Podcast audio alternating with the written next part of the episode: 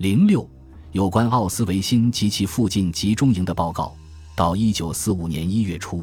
不同时期里被押送到德国的意大利犹太人之中，在布纳集中营里活下来的约有四十人。一月十七日那天，营地的党卫军突然接到命令，要把所有在押的囚犯，只要能行走的，都运送到德国境内去。被丢弃在营地医院里的约有八百名囚犯，他们都有病在身或无法行走，其中也许有二十名意大利人。他们让近一万名健康的囚犯，在营养和装备条件极差的情况下出发，步行前往格雷维兹。在前往格雷维兹的健康人队伍里有下列人员：阿贝纳伊姆，托斯卡纳人，他是个钟表匠；阿孙姆，米兰人，生于一九二五至一九三零年之间。巴鲁奇·利弗尔诺人，约二十五岁，生于斯米尔内；切萨雷卡尔米，热那亚人；阿尔贝托·德拉弗尔塔，博雷西亚人，约二十四岁；哈尔佩尔勒，扎嘎伯里亚人，约二十五岁；曼德尔海科，系前者之妹夫；弗朗科·萨切尔多蒂，都灵人；戈鲁克斯曼·艾乌杰尼奥，米兰人；利克伊斯拉埃尔，扎嘎伯里亚人；奥尔维亚托，佛罗伦萨人。犹太法学博士，约二十五岁；瑟尔乔莱维，阿列桑德罗人，来自都灵；阿尔多莱维，工程师，米兰人；阿尔多莱维，会计师，米兰人；马里奥莱维，米兰商人，约二十六岁；泽利科维奇，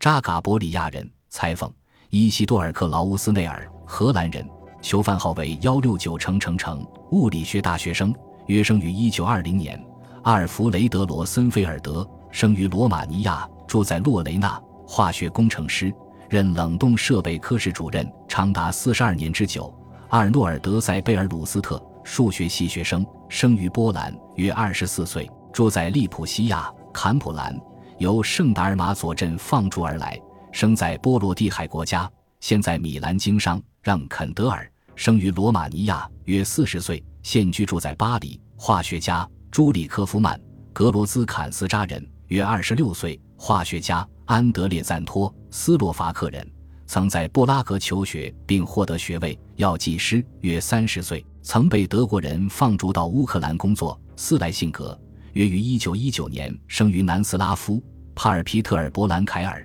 生于白俄罗斯，比利时公民，囚犯号为一百七十五，住在烈日。化学家，约三十五岁。让萨姆埃尔斯特拉斯堡人，约生于一九二一年。数学博士阿尔弗雷德·克斯曼，梅茨人，路透社驻克雷蒙特弗莱德记者格鲁兹达斯，亚历桑德里亚人，医生，生于利嘎，球号十七万四千零一。出发迁移时身体状况良好。埃里克·赫尔斯，约生于一九二一年，个子很高。希尔维奥巴尔巴拉斯，塞拉耶夫人，化学家，约生于一九二一年，曾居住在意大利。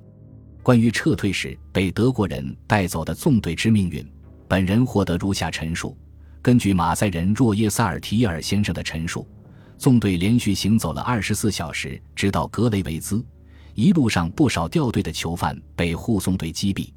次日早晨，有多列装满囚犯的列车从格雷维兹的车站出发。萨尔提耶尔所乘坐的列车在行进二十公里后停住，让囚犯们下车。并把他们赶入树林里，用机枪扫射。萨尔提耶尔估计逃生者为数甚少，他不知道自己所在的列车上囚犯的总人数，而且他肯定有些波兰当地的农民出于同情收集了尸体上的囚犯编号。一位名叫艾乌吉尼奥的博士，人称信奉基督教的波兰人杰内戈，他的陈述与上面的陈述相吻合。杰内戈在树林里装死。成功躲过党卫军为了杀死可能的幸存者所进行的扫荡。来自都灵的恩佐莱维估计，从格雷维兹出发徒步行军后，至少有一点八万名囚犯的纵队随意被分头安置。莱维就待在一辆被多次扫射过的运载货物的列车上。莱维被编在其中的某个团队，跋涉了好几天，穿越波西米亚。他们在被丢弃集中营地里停留。在整个跋涉途中，大量再也无力行走的囚犯被杀死，尸体被丢弃在当地。莱维记得他们穿越过弗罗森堡，从法国前政治犯基督徒夏尔康罗先生寄给本人的一封信中得知，康罗先生的同事们当中，没有一人在一九四五年九月回到法国。扎嘎伯里亚人曼德尔海科也讲述了同样的事实。他被装在一列列车上，一直抵达离柏林不远的地方，没有遭遇机枪扫射。